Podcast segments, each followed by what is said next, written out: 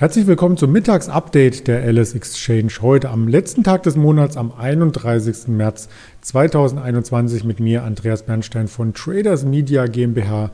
Wir schauen wie jeden Nachmittag auf den Gesamtmarkt. Zuerst auf der Seite ls-x.de und da sieht man, dass sich der DAX ja kaum verändert hat. Aktuell 1,5 Punkte im Minus. Das ist bezogen auf den Schlusskurs gestern nach 22 Uhr, quasi dem Handel den wir hier elektronisch fortführen. Und zum Xetra-Markt ist sogar ein größeres Minus entstanden, aber auch nur, weil wir gestern so dynamisch über der 15.000 schließen konnten. Schaut man sich den Markt intraday an, so sieht man, dass sich vieles um die runde Marke von 15.000 abspielt. Also der Markt mal kurz darunter, mal kurz darüber, aber mit dem Hoch heute von 15.026 äh, Punkten. Kein neues Allzeithoch. Das Allzeithoch lag ja bei 15.029 Punkten.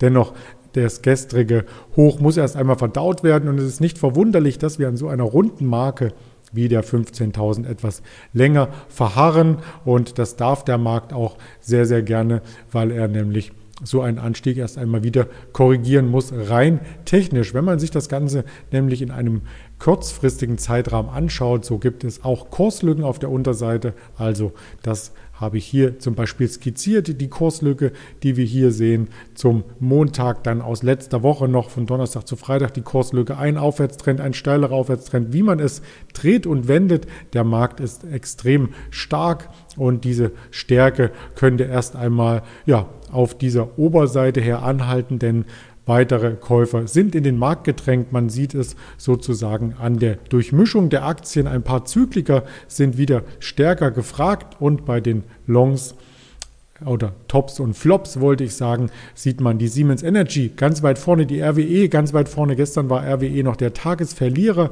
im DAX. Heute wurden die Verluste wieder aufgeholt. Der Energiesektor brummt ein wenig, auch eine E.ON im Plus. Heute Morgen hatten wir im Morgenvideo die Nordex besprochen, die hier von einem Großauftrag aus Spanien profitiert.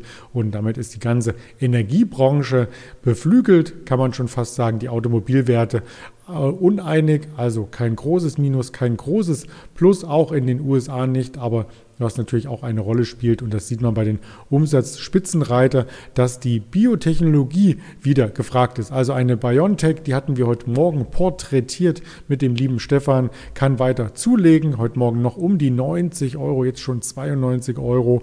Und im Jahresverlauf widmen wir uns dann wieder eher den Hochs als den Tiefs. Das kann man bei AstraZeneca nicht sagen. Also genau diese Umstellung auch in den Portfolios spielt eine große Rolle. Und es gab hierzu auch entsprechende Meldungen, die ich auch mit vortragen möchte. Und zwar die Studie von Pfizer hat gezeigt, dass der Impfstoff bei Kindern und Jugendlichen sogar bis zu 100 Prozent wirksam ist. Es gab eine Placebo-Gruppe und es gab eine Gruppe mit entsprechenden Wirkstoffen, die umfasste 2260 Personen, also durchaus repräsentativ. Und dort wurde das ähm, letzten Endes hier einmal getestet und statistisch erfasst. Bei den geimpften Jugendlichen trat keine Infektion danach auf bei 100 Prozent der Jugendlichen. Das lässt hoffen und das lässt die BioNTech-Aktie beim Xetra-Verlauf sogar um knapp 9 Prozent ansteigen, was wir eben gesehen hatten. Das Plus bezog sich ja auf den gestrigen Schlusskurs auf den abendlichen. Pfizer hingegen leicht im Minus 1,3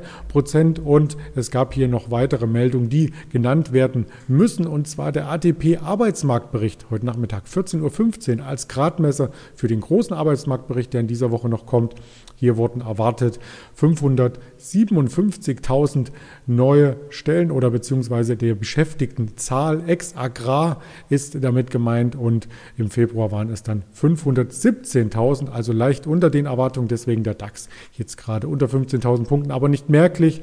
Im Vormonat war die Zahl noch deutlich schwächer bei 117.000, also das sieht insgesamt ganz gut aus, was sich hier am Arbeitsmarkt ereignet und der Dow Jones per Indikation kurz vor Eröffnung der Wall Street steht bei über 33.000 Punkten weiterhin, also auch hier eine runde Marke, die man sich näher anschauen sollte.